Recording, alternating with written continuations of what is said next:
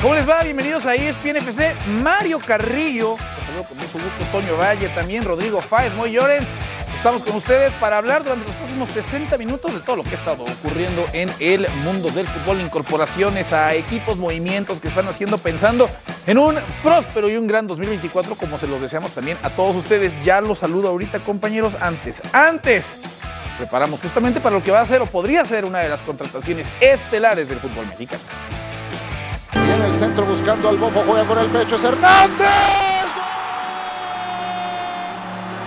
Marca el Chicharo, gana Chivas 1 a 0 en su nuevo estadio.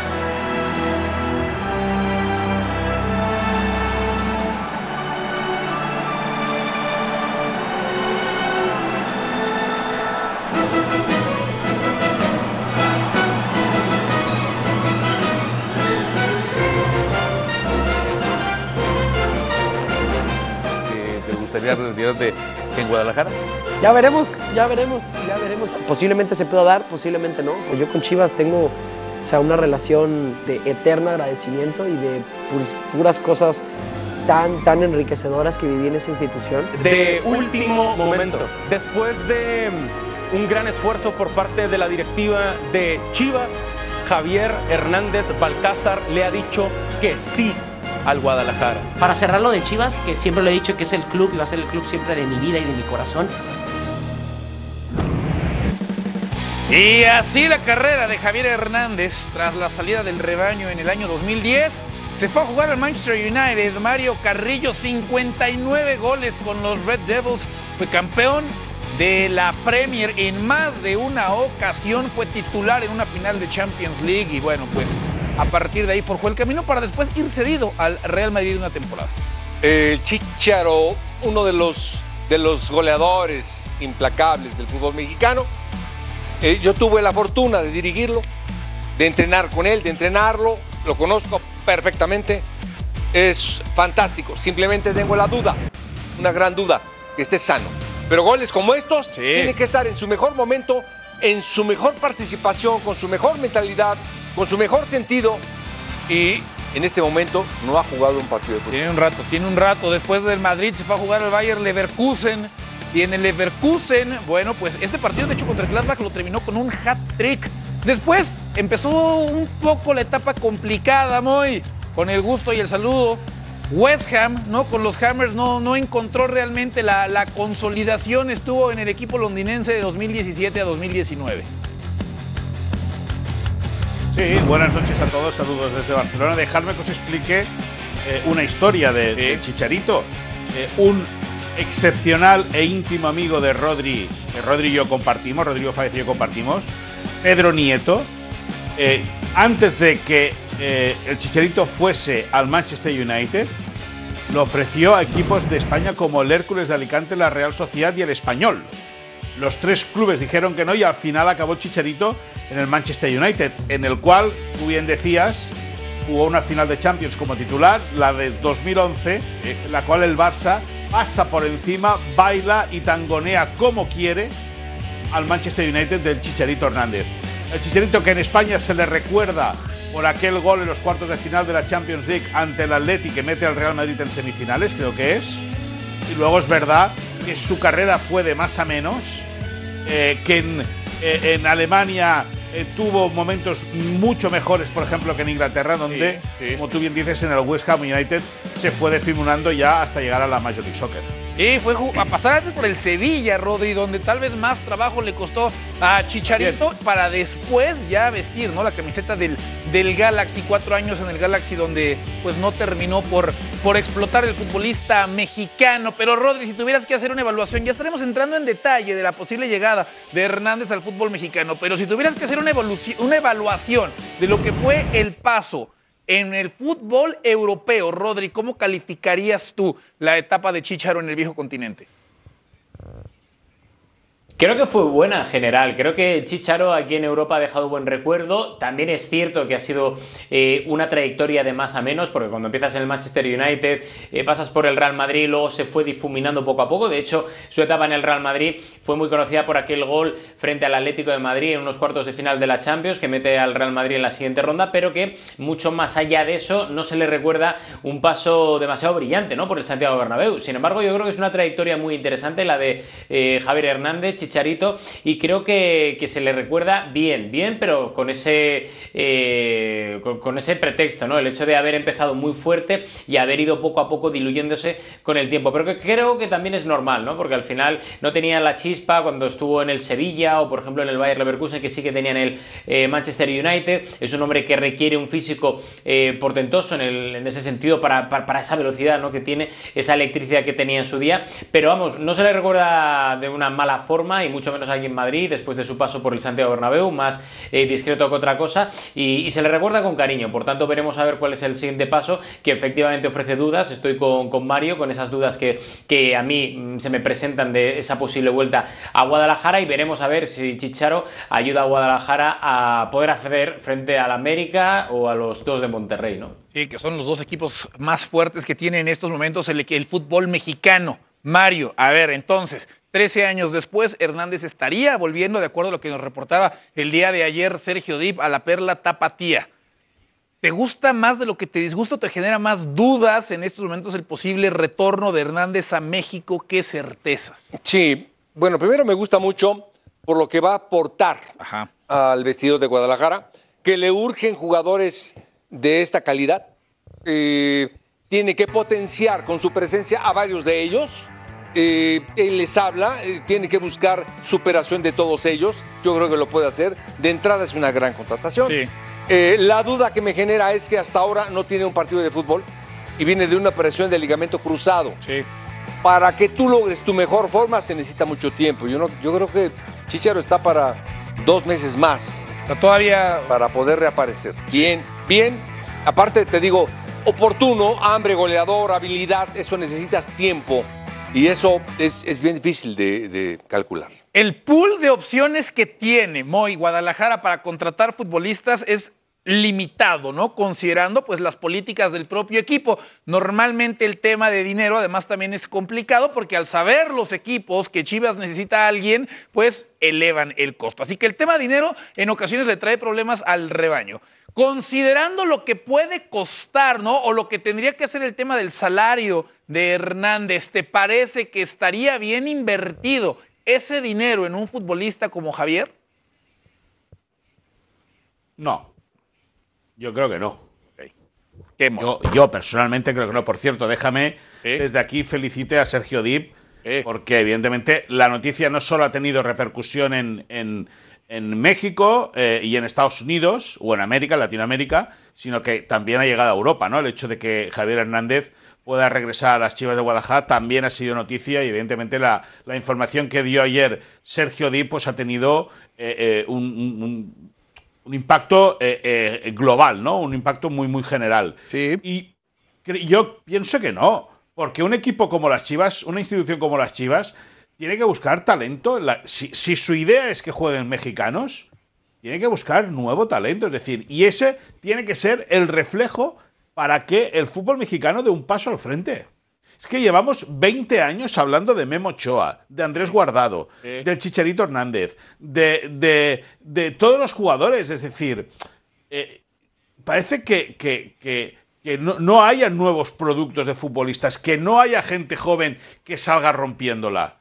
Y, al final vivir aletargados en esa, en esa eh, eh, concentración de los mismos nombres, que es una lavadora que constantemente van saliendo en los mismos nombres, yo creo que no le beneficia para nada al fútbol mexicano y en este caso a las Chivas del Guadalajara, que tiene la idiosincrasia como el Atlético de Bilbao de, en, el País Vasco de jugar solo con futbolistas vascos, si en las Chivas solo se alimenta o se nutre de talento mexicano. Hay que buscar en la base, hay que rascar, hay que ir a por niños de 17 y 18 años. Que sean los futuros chicharitos. Las chivas ya no tienen que ir a buscar al chicharito de 36, 37 años con la rodilla trinchada. No, tiene que ir a buscar al nuevo Chicharito. Ahora, lo que me llama la atención es, percibo en esta mesa entonces más pesimismo en torno a la llegada de Hernández que optimismo. O sea, no necesariamente por lo que escucho de ustedes, logro escuchar a alguien que piense que puede ser Hernández la pieza que le faltaba a Chivas para dar ese salto. Corríjanme si estoy interpretándolo de forma eh, incorrecta, pero me parecería que yo veo Toño. mucha ilusión. ¿eh? Hoy, hoy uno revisa redes sociales, hoy uno escucha la afición del rebaño, hoy uno escucha y revisa prensa nacional y veo mucha ilusión. En esta mesa percibo un tanto de pesimismo. No.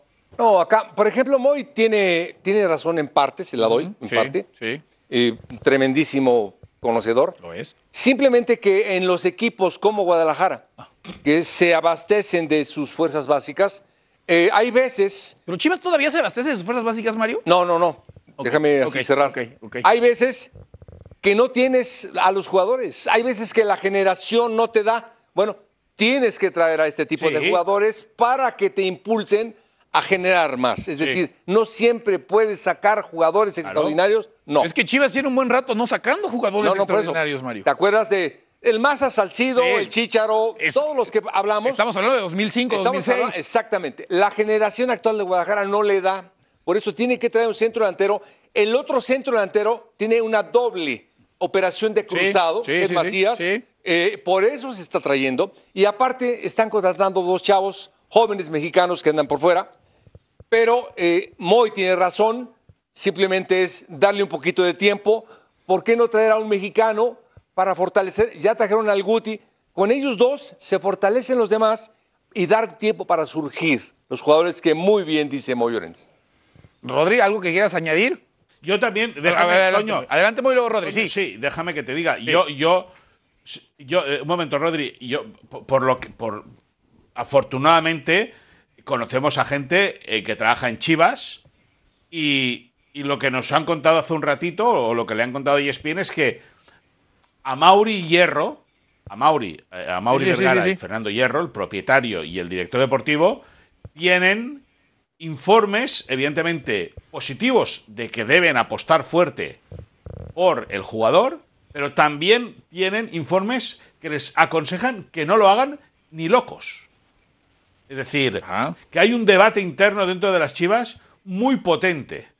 Porque es verdad, como te digo, que hay voces que apoyan y apuestan por la llegada del futbolista mexicano, por el regreso del futbolista mexicano, pero hay voces también de mucho peso que han tenido eh, un peso muy, muy, muy importante en la historia reciente de la Federación Mexicana, que desaconsejan la llegada del Chicharito a las Chivas del Guadalajara. Por lo tanto, la intención de las Chivas puede ser una, pero el debate interno, por lo que, por lo que ha podido saber ESPN, está eh, muy latente en si va o si conviene o no conviene eh, contratar a una figura como eh, Javier el Chicharito Hernández. Lo que me llama la atención es que en ningún momento, Moy, mencionas la palabra Fernando o el nombre Fernando Gago, ¿no? Que a final de cuentas es el entrenador del rebaño, que es el hombre que le han Es que yo, yo las llaves. sí, sí, bueno, pero yo es que evidentemente yo las fuentes que manejo, Sí, sí, sí. Que, que- que puedo afortunadamente manejar eh, eh, son que tienen más, más eh, enlaces con Amauri Vergara y con. Fernando Hierro. Yo supongo que Fernando Gago está en permanente contacto con Fernando Hierro y lo que decida el director deportivo lo acabará aceptando el entrenador. Pues habrá que ver, porque también es una contratación importante, es una contratación aparte de esa, Rodri, que si termina llegando, pues tiene que jugar, ¿no? No es una de esas contrataciones que puedes tener ahí poco a poco, que se vaya soltando, que vaya encontrando rumbo, que vaya encontrando el ritmo, por lo que se está pagando, por lo que representa, por el peso específico de Hernández, es en cuanto esté bien físicamente, ponerlo en la cancha y esperar que lleguen los resultados. Es que, vamos a ver, yo conozco bien a, Fernando Gago y es un entrenador duro con sus jugadores. Si Javier Hernández Chicharito no está bien, no va a jugar. O sea, no va a jugar por decreto. Eso que se olvide la gente. Y entiendo muy bien lo que dice Moy Llorens y lo que dice Mario en plato, pero, pero también es cierto que hay que tener en cuenta que para crecer también necesitas cierta experiencia internacional. eh, de gente pues como Andrés Guardado aquí en España, como Chicharito, y al final, eh, y digo lo de Andrés Guardado porque precisamente viene eh, de la acera de enfrente de, de Chivas. Creo que ese talento, ese mexicano internacional que se ha ido madurando en Europa, en grandes ligas, en grandes equipos, también es necesario, porque precisamente en Chivas, que es un equipo, como decíais vosotros, que vive por y para el talento mexicano, por y para los jugadores mexicanos, creo que en la contratación de Chicharito es un lujo, porque le va a venir muy bien, primero, a nivel de marca, a nivel de marketing internacional, a nivel de imagen, y le va a venir también muy bien a nivel de intentar tirar por ese talento propio que tiene Chivas en las fuerzas básicas o que puede fichar, como decía Mario antes,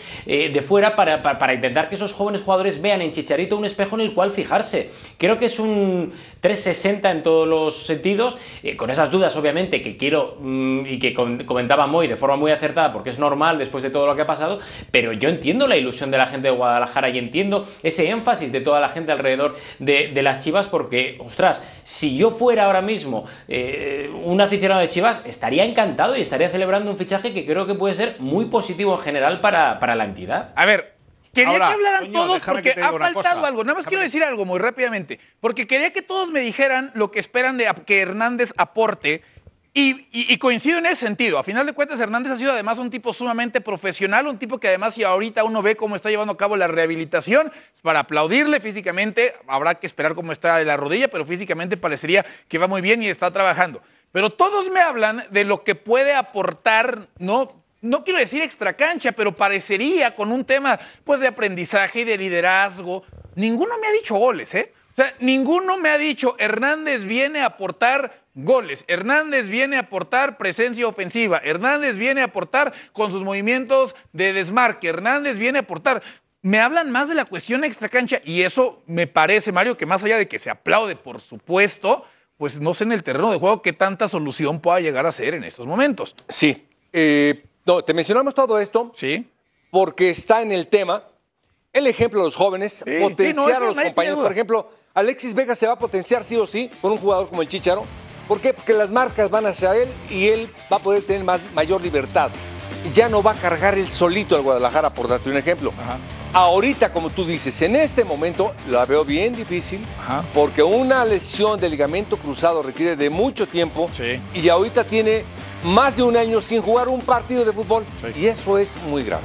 O sea, seguimos con esa, con esa duda. Muy querías aportar algo y si alguno quiere, eh, obviamente, entrarle al tema justo de la, la parte de los goles, ¿no? Y, la- y- y- y si viene a aportar o qué, cómo lo esperan ver sobre la cancha, bienvenido sea.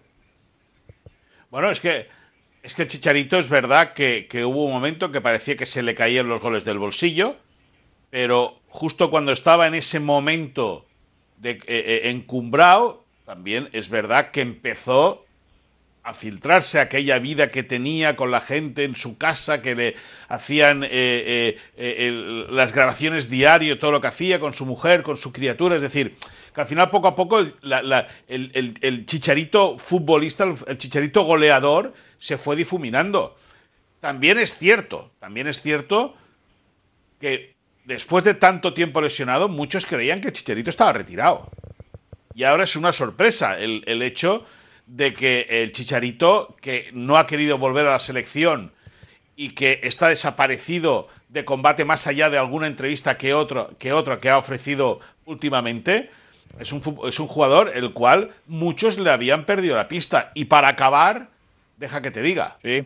según cómo vuelva, Ajá. y teniendo en cuenta la pasión que tú sabes que yo le tengo al último bicampeón Sí, del sí, fútbol sí, sí. mexicano, que es el Atlas, Ajá. porque este es el último Sí, sí, sí, bicampeón no sé, lo sé. del fútbol mexicano. Sí, sí, sí. Si, quieren, si quieren fichar al Chicharito, las chivas que lo fichen. No tiene miedo el Atlas.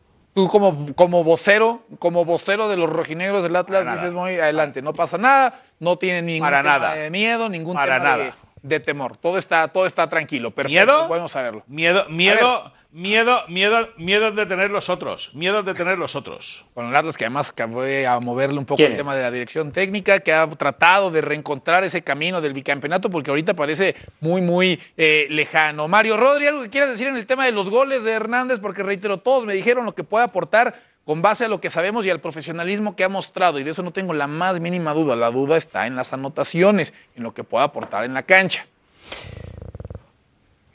Yo entiendo esas dudas porque, porque al final dependes del tema físico y más, insistimos, eh, me vuelvo a la primera de las intervenciones que tuve hoy en el día eh, y es el tema ese, que si físicamente está bien, se le van a caer los goles, estoy seguro, segurísimo. Aparte, eh, hay mucha gente que efectivamente le tenía perdida la pista, mucha gente que pensaba que se iba a retirar, pero creo que Chicharo ha, ha pasado por momentos muy complicados, ya no solo a nivel deportivo, sino a nivel también humano.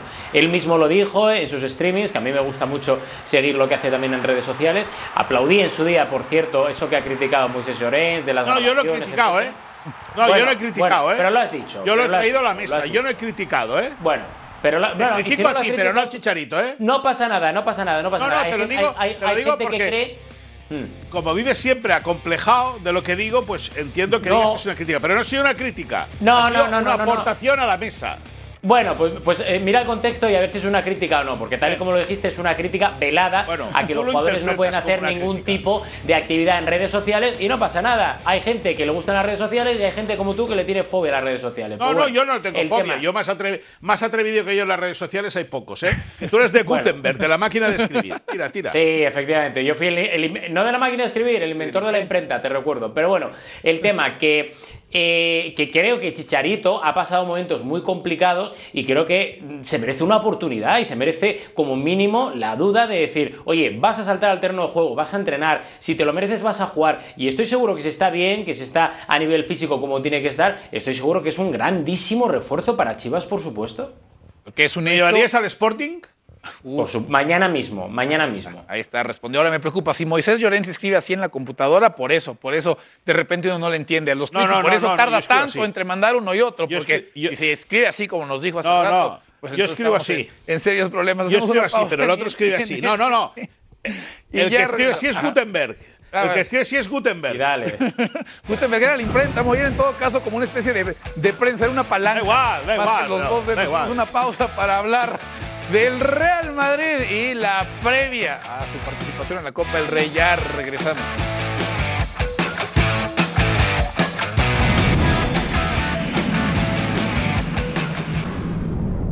Estamos de regreso en ESPN FC, el Real Madrid en Copa del Rey, así le ha ido en las últimas temporadas, hay que recordar, en la 2022-2023 se terminó proclamando campeón del certamen, en la 2022-2022 llegó a cuartos, 16 avos en la 2021, cayó contra el Alcoyano.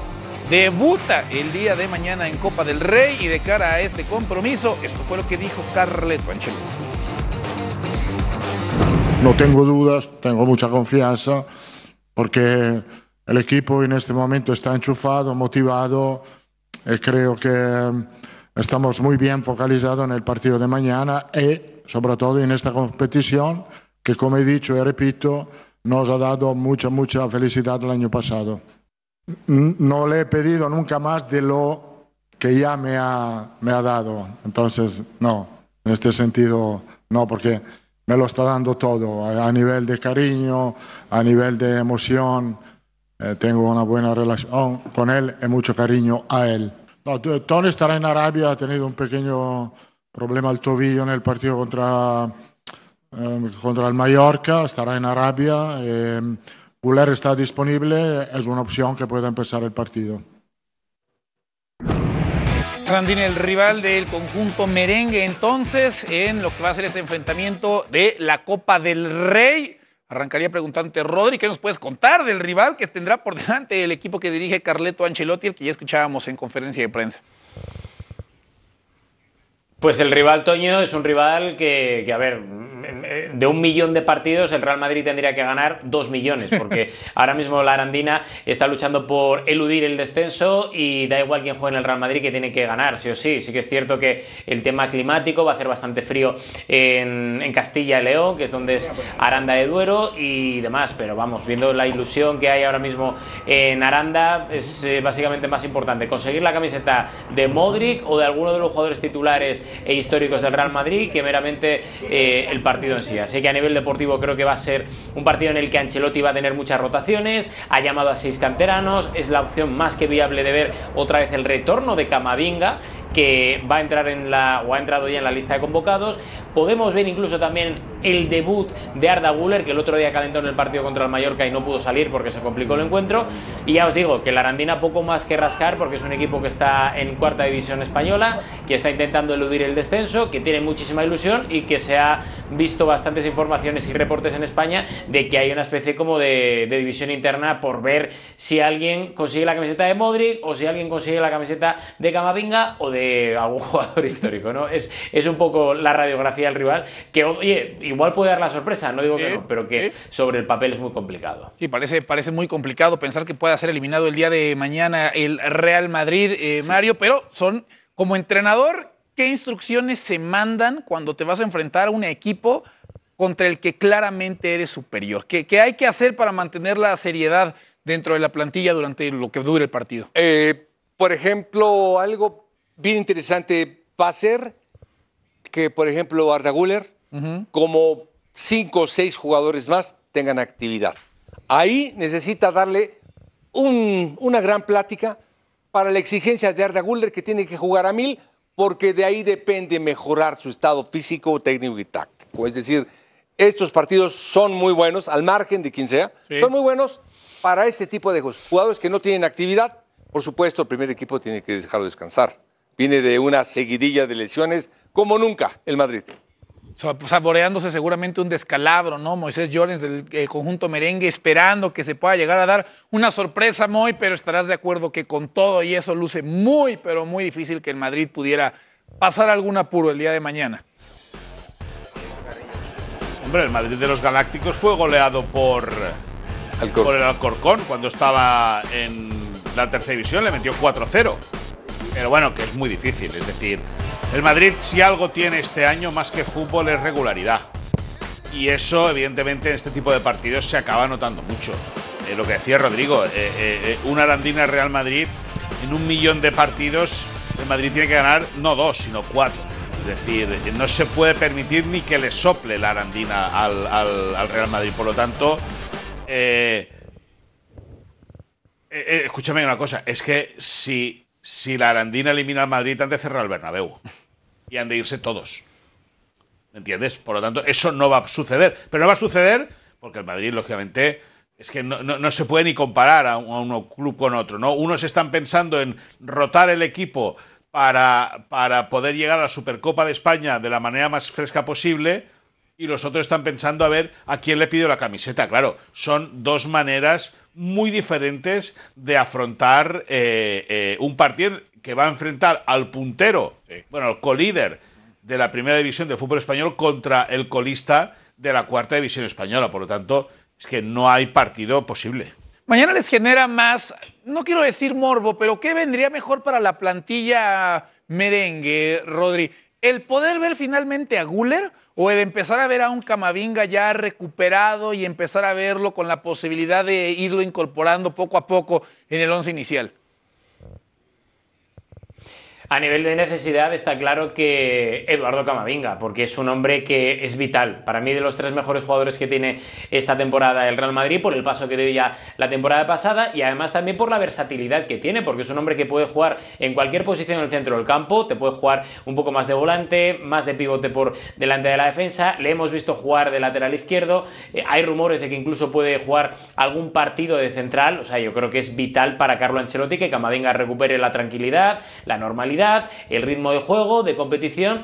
Lo de Arda Güler está claro que hay muchas ganas de ver a Arda Güler porque se le ha vendido eh, como un jugador muy importante, no de presente, sino más de futuro, ¿no? Pero que tiene una calidad tremenda y que puede aportar muchísimo desde la banda o tirado un poco más hacia el centro. Veremos a ver porque, insisto, la gente quiere ver al turco, pero más importancia tiene, muchísima más. No hay color en ese aspecto, eh, la recuperación de Camavinga porque ahora mismo eh, puede ser la mitad del centro del campo del Real Madrid. ¿Para cuánta, cuánta paciencia hay en torno al tema de Guller, Moy? Porque en- entiendo que es un proyecto a futuro, pero daría la impresión que la gente lo quiere ver ya, ¿no? A veces parecería que esa inmediatez hace que se olvide justamente el tema de a largo plazo, ¿no? Y entonces se, o se, tenga esa necesidad o ese deseo de ver a un futbolista del que se han hablado cosas muy buenas. En estos momentos en el termómetro, ¿cuánto crees que ha crecido esa expectativa por ver a este elemento que hizo tanto ruido llegando en el verano?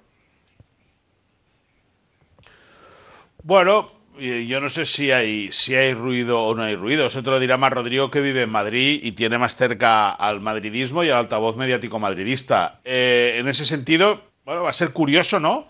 Eh, un jugador que llegaba eh, por haber decidido él firmar por el Madrid en vez de fichar por el Barça, cuando el, el Barça creían que lo tenían bien avanzado. En ese caso, Deco se equivoca declarando que lo tiene encaminado porque no es así y al final el jugador acepta, el padre del jugador acepta una prima de fichaje y se acaba yendo al, al club blanco y evidentemente eso genera, eso generó en España como mucha expectativa a un jugador que llegó en el mes de julio a España y aún no ha debutado con el Real Madrid. Va a ser, va a ser interesante verlo porque eh, algunos le han colocado ya como futuro balón de oro y es gracioso ver un tipo que, que hasta hace medio año no había salido de Turquía y es más, hasta hace medio año nadie sabía, o muy pocos sabían, de la existencia del futbolista del Fenerbahce, y ahora resulta que eh, eh, todo el foco va a caer encima de él.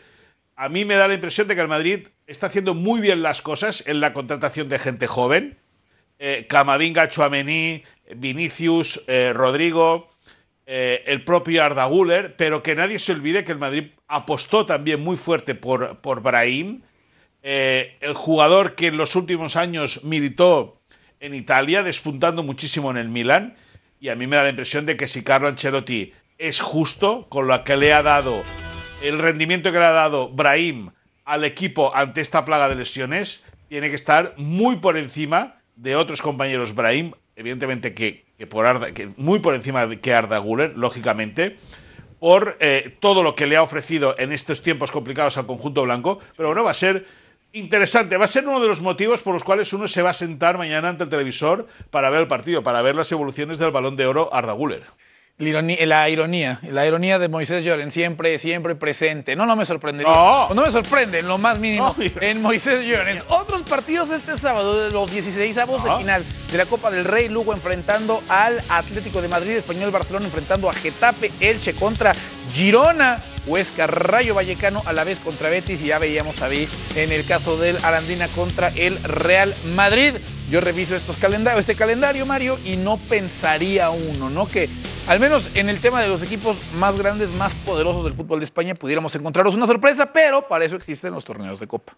Sí, eh, tal vez a la vez Huesca, Sí. que han estado más cercanos, pero de tercera y de cuarta división yo lo veo casi, casi imposible. Sí, parece, parece complicado. ¿Alguno de ustedes observa en el panorama, Rodri Moy, alguna posibilidad de, de sorpresa? ¿no? El Barbastro va a enfrentar al Fútbol Club Barcelona, por ejemplo. También ahí parecería en otros partidos que, que no corre riesgo, pero, y no lo digo por el caso de Barcelona, así como tampoco lo decíamos en el caso del Madrid, para eso son estos, estos torneos. ¿no? Hay grandes sorpresas, los hemos llevado a lo largo de la historia de los torneos de Copa.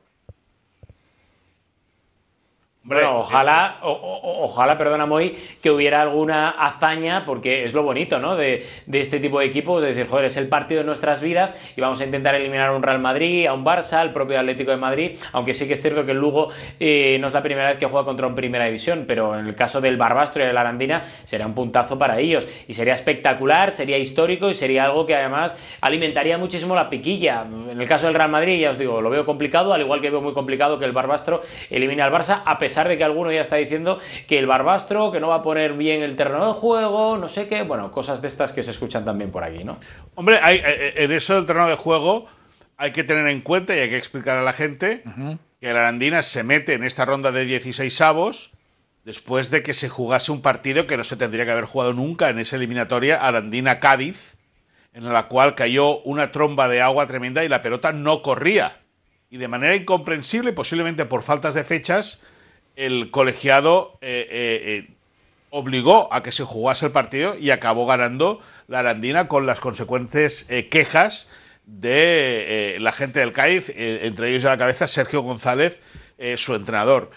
Sorpresas pocas, es decir, es verdad que hay partidos, repasando el listado, hay partidos que hace hasta hace la temporada pasada en de primera división, como un español Getafe. Sí. Vamos a ver cómo encara el, el- español ese torneo. Luego el Girona tiene una salida complicada a Elche, porque el Girona también va a tener que mover un poco el banquillo. Vamos a ver si al Girona le conviene o no le conviene seguir en la Copa para centrarse exclusivamente en la Liga.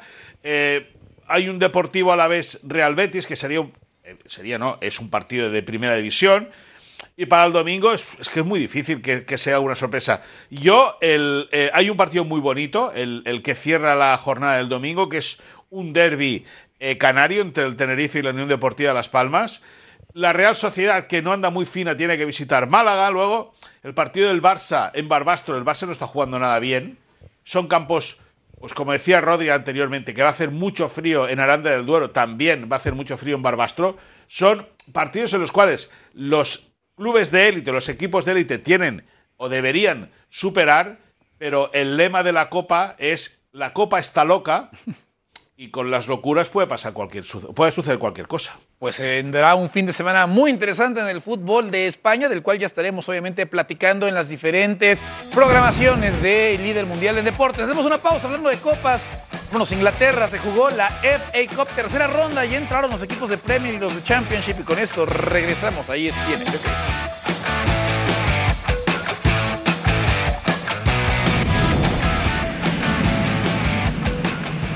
Y estamos de regreso en ESPN FC para revisar actividad de la FA Cup con el duelo entre el Fulham y el Rotherham.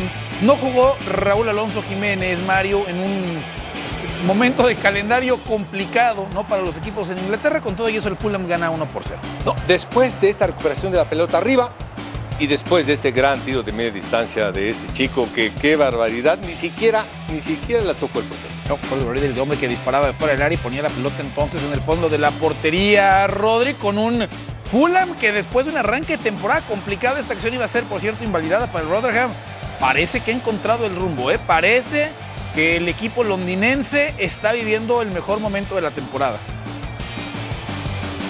A pesar también de las rotaciones, porque en este tipo de competiciones y sabiendo las tendencias históricas que tiene el Fulham en la FA Cup, creo que, que fue un partido complicado contra el Rotterdam, que es un equipo además muy, muy inferior al Fulham, pero que al final consiguió, a nivel de resultadismo, más que de sensaciones, sacar adelante. Sí, sí, sí, sí, están jugando considerablemente mejor, reiterando el tema de, bueno, pues a la, a la alza el Fulham en lo que se refiere al tema de la tabla de posiciones en la Premier League. El Rotherham, bueno, pues en estos momentos no es parte de la Premier, en su respectiva división tampoco está en la parte alta de la, de la tabla y termina siendo eliminado. Postecoglu saludando a Vincent Company que ha encontrado pues muchos obstáculos y muchas complicaciones en lo que ha sido el retorno del Burnley al máximo circuito. El Fulham avanza, ojo, eh, gana por la mínima con anotación de Pedro Porro sobre la parte final de este compromiso al 78. Pedro Porro iba a ser capaz de marcar el, el 1 por 0, Mario, con este pues Tottenham que,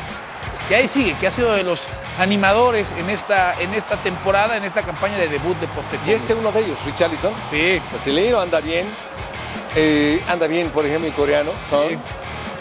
Pero esto, lo que ocurre ahora, es decir, para ganarle a estos equipos incómodos que te pelean todo, todos los terrenos, no da ninguna por perdido, necesitas este tipo de golpes. ahí está, qué golazo, qué golazo. Sí, para decirles ya, Sí, hasta aquí, señores, porque ellos no se cansan. No, y la importancia de ganar, porque si no tienes que jugar replay en tercera y cuarta ronda de FA Cup todavía hay replay los partidos de este sábado. Ojo con ese Sunderland contra Newcastle que tendremos a través de la señal del líder mundial en deportes, porque es una de las grandes rivalidades que tiene el fútbol de Inglaterra, que ya tienen muchos años sin enfrentarse y lo van a hacer mañana en lo que, se- eh, en lo que va a ser este partido correspondiente a la FA Cup. Gana el Tottenham entonces, Moy, y pues en el Tottenham cada día que pasa es un día más sin trofeo, es un día más sin poder abrir esas vitrinas y poder incorporar un campeonato. ¿Qué te ha parecido lo hecho? Más allá de lo que pasa el día de hoy, lo que ha sido la temporada de los de Postecoglu, que pues se mantienen ahí con vida en FA Cup y dentro de todo de los equipos que hacen ruido en Premier. Bueno, es, es- es, eh, uno de los equipos eh, llamados, lógicamente, a incomodar a los grandes favoritos para conquistar los trofeos en, en Inglaterra. Es decir, es verdad que la FA Cup puede meter mano y puede, puede sorprender, pero lo normal es que al final el Manchester United, ay, el, Ma- el Manchester no, perdón, el Manchester City no. o el Liverpool eh, eh, o, el- o el propio West Ham, ¿no? Fuesen eh, los que, los que diesen el cabezazo final. Pero el Tottenham no deja de ser un club o un equipo que este año se ha sentado con una buena base sólida y está sintiéndose a gusto en ese rol de equipo secundario, coqueteando con las plazas eh, nobles de la clasificación. Viene un poco a lo mejor de, la herencia que en su día dejó mentalmente Mauricio Pochettino, porque ya no debe quedar nadie eh, de, aquel equipo. Harry Kane, por ejemplo, de- debería ser uno de los últimos rockeros que, que había de aquella final de la Champions ante el Liverpool. Y bueno, y al final eh, el, Tottenham Hotspur lo que va a querer, lógicamente, es seguir peleando por abrir algún día la, briti- a la vitrina, levantar un trofeo, aunque sea menor, pero al menos justificar eh, todo el esfuerzo de un proyecto tan competitivo que están llevando a cabo desde hace años. El problema, Rodri, en estos momentos es que en etapa clave de temporada, pues pierden, ¿no? Al mejor futbolista que tienen en la plantilla el conjunto de los Spurs. ¿Cuánto van a extrañar a Heung-Min de aquí a las próximas semanas? Pues muchísimo, Toño, pero porque es que el Tottenham para mí, y esto sé que a muchos fans, eh, si nos están viendo del Tottenham, eh, no les va a gustar, pero es que a mí el Tottenham me parece un equipo vendedor y eso le hace ser merecedor de ser un equipo secundario. Es decir, salvo Son o anteriormente Harry Kane, ¿qué jugadores podrían ser titulares en el City, en el Liverpool, en el Manchester United? Ninguno. O sea, y con todo respeto al Tottenham, que es un equipo que me cae muy bien, que hace grandísimo trabajo siempre de scouting, pero que es que luego al final se dedica a vender muy bien, muy caro, son muy complicados a la hora de negociar, pero con Harry Kane lo tuvieron muy cerca en aquella final precisamente con Pochettino frente al Liverpool en el Metropolitano, la final de la Champions, pero fue el único atisbo en el que yo pude ver a un Tottenham que podría ganar algo. O sea, yo veo muy lejos al Tottenham ahora mismo de ganar absolutamente nada porque depende única y exclusivamente de que su entrenador, en este caso Postecoglou, que me encanta, y de que la generación de jugadores que tenga a su cargo, cualquier entrenador, sea Postecoglou, sea Pochettino, sea Antonio Conte, intente romperla a lo bestia para, para aguantarle el ritmo a los de arriba. Es que yo lo veo imposible, ¿eh? Y me da igual que sea la Premier o cualquier torneo del CAO como la FA Cup o cualquiera de las Copas de Inglaterra, pero es que yo veo imposible que el Tottenham consiga un, título. Sí parece complicado, sí parece muy, muy difícil, más allá de que la llegada de Postecoglou con todos los cuestionamientos ilusionó en el arranque de la temporada en Premier League. Hacemos una pausa, ya estamos en Inglaterra, viajamos ahora a Italia para hablar de la actividad del Genoa que tuvo participación hace algunos minutos. Con esto y más regresamos a ESPN FC. De regreso a ESPN FC, Mario, Genoa, cerca, cerca de conseguir la victoria, se fue adelante en el marcador con anotación de Goodmanson.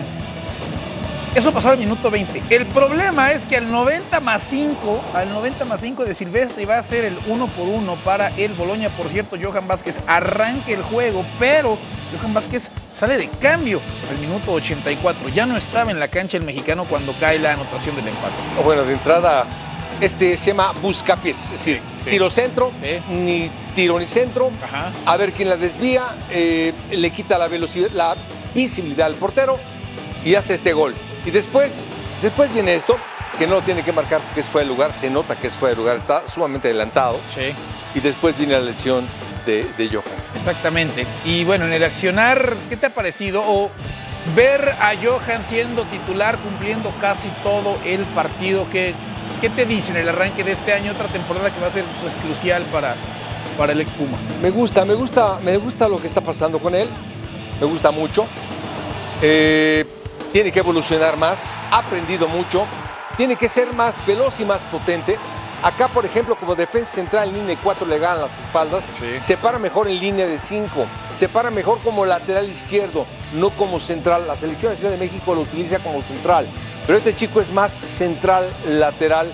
Pero fantástica su temporada, lo que sea. Pues este Genoa que ya es 12 en la tabla, ¿no? De los mejores momentos que ha vivido colectivos Johan Vázquez y ya tiene 50 partidos oficiales en dos temporadas entonces con el Genoa 47 juegos entonces dentro de lo que se refiere al tema de Serie A y tres por ahí también con eh, la Copa en uno de estos pues elementos no de la saga mexicana que está buscando hacerse eh, de un sitio no tú Moy tuviste muy cerca ahí un hombre como como César Montes no otro de estos futbolistas que está tratando de, consolidarse pero Johan Vázquez de momento pues parecería que ha encontrado cierta, cierta estabilidad en, el Genoa, muy. Bueno, al final César Montes no ha tenido suerte en la elección, porque llega el español, descienden a segunda, tiene un lío morrocotudo con el club de Barcelona para salir de la entidad, se enfrenta con los aficionados, se va a la Almería y el Almería no sabe lo que es ganar un partido en primera división esta temporada. Por lo tanto, eh, lo- lo- no es que lo haya hecho mejor, ha tenido más suerte, está más acomodado en Italia que César Montes en España. Que, que también empezó descendiendo. Exactamente, y dos veces inclusive el pobre de Johan Vázquez que parece que podrá evitar, o al menos hasta estos instantes, el fuego del infierno del descenso. Lunes a viernes, ya lo saben, 4 de la tarde por ESPN, por Star Plus y ESPN FC. Hacemos una pausa y ya regresamos.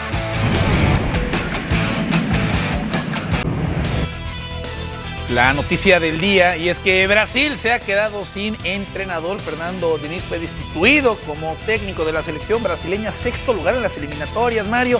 Se saboreaban, o se dice saboreaban, ¿no? El poder contar con Carleto Ancelotti, no llegó Ancelotti. Y bueno, pues ahora a replantearse absolutamente todo porque Brasil está en serios problemas. Necesita Brasil un gran entrenador eh, con mucha experiencia, un equipo que sepa lo que es Brasil. La presión que hay en Brasil es tremenda. Eh, ellos quieren ser campeones del mundo sí o sí. ¿Es atractivo ahorita dirigir a Brasil con la presión que existe? ¿Es atractivo como entrenador dirigir a Brasil? Sí, eh, Ancelotti no, porque, vamos, te digo esto porque dirige a uno de los mejores Ajá. equipos del mundo para que no haya problema, ¿no? Sí, si no se nos vayan a, a enojar que nos, Exactamente. nos están, nos están viendo. Alguien a quien quieran postular para dirigir a Brasil, Moy, eh, Rodri, ayer aparecía de repente Mourinho, ¿no? Se le Vinicius. preguntaba. Vinicius que dirija a Xavi, a Xavi Hernández. Toño, No, a- a a Xavi a Hernández, Vinicius. Que seguramente le queda un mes. A Xavi Hernández le queda un mes. Vinicius de momento es jugador. Pero a Xavi Hernández le queda un mes como mucho porque la puerta lo echará. Así que. Vinicius, Vinicius con su tatuaje de Michael Jordan. Y si le Vayan queda un a, mes- a- a ser el seleccionador Si le queda un mes, además a Xavi Hernández se viene un mes muy interesante para Moisés Llorens. Pocas noches tranquilas entonces para Igual le Moisés queda un mes, de Barcelona. igual le queda un mes a Rodrigo. Fáez. Gracias, Igual le queda un mes a Rodrigo Fáez. Gracias, Mario. Gracias a todos. Eso. Ah, Rodri Fáez le queda mucho, mucho tiempo. Todos nos queda mucho tiempo.